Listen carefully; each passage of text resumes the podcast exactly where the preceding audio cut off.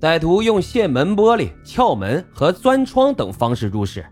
进到屋里边，用手电筒的强光照射被害人的眼睛，然后持着菜刀或者是剪刀威胁受害者。歹徒的理由呢，一般就是我抢劫了出租车，然后杀了人，警察呢正在外面抓我，我在你这躲一会儿就走，并且啊，外面还有我两个兄弟，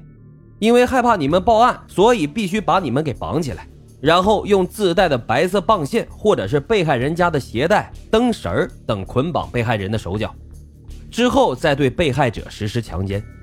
其中呢，则以性侵年轻的女性为主。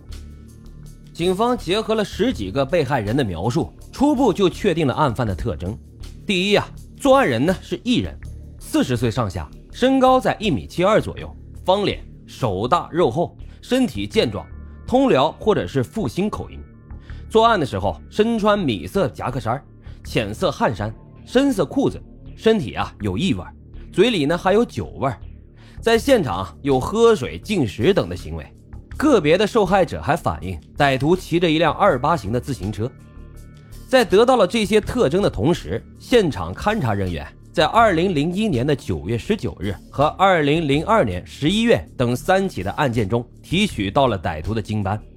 同时，在二零零一年十二月二十五日和二零零三年十一月等案件现场，分别提取到了一枚嫌犯的指纹。那个时候啊，还没有这个 DNA 库，所以呢，无法直接比对歹徒的身份。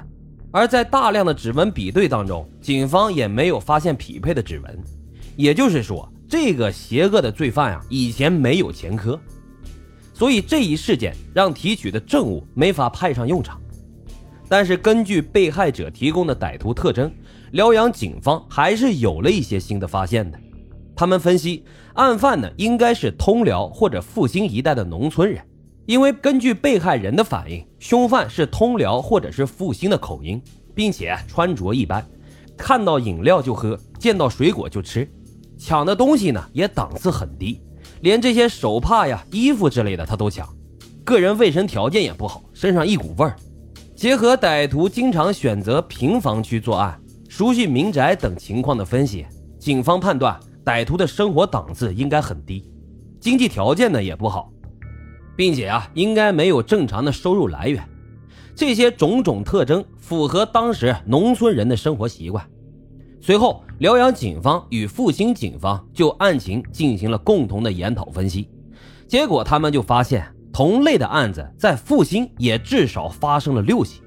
并且从作案手段、作案性质等科学分析，两地的案件应该是同一人所为。这阜新有这样的案子，附近的县市有没有呢？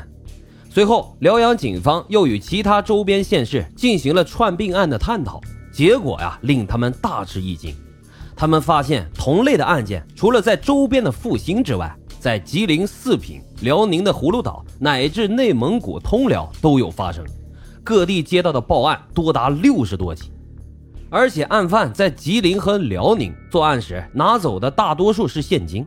而在通辽作案的时候却将这些衣服呀、食品以及生活用品全部带走，这说明啊，歹徒极有可能就住在通辽。随后，警方通过案发时间、地域等情况还发现。二零零二年一月十九日到二月八日期间，歹徒在辽宁阜新作案六起；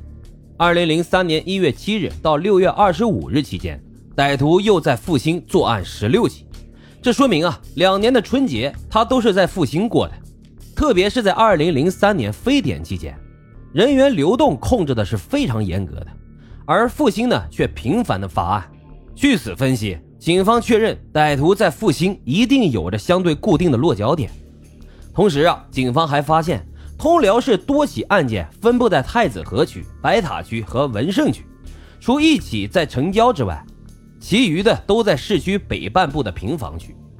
结合之前的侦查情况，歹徒的落脚点也极有可能是在站前或者一些小村庄一带的小旅店或者是出租房屋内。拿到这个分析结果。通辽警方立马就对这些区域内的出租屋、旅店进行了大范围的调查，并且啊，作为调查的重点区，还派人进行了蹲守。可是，即便是这样，仍然没有发现歹徒任何的踪迹，案件迟迟呢没有取得进展。但是歹徒却依然在持续的作案。最终，发生在内蒙古通辽、辽宁辽阳、阜新和葫芦岛以及吉林四平的系列抢劫、强奸大案，引起了公安部的高度重视。大批的刑侦专家汇集到了辽宁来，共同协助案件的侦破工作，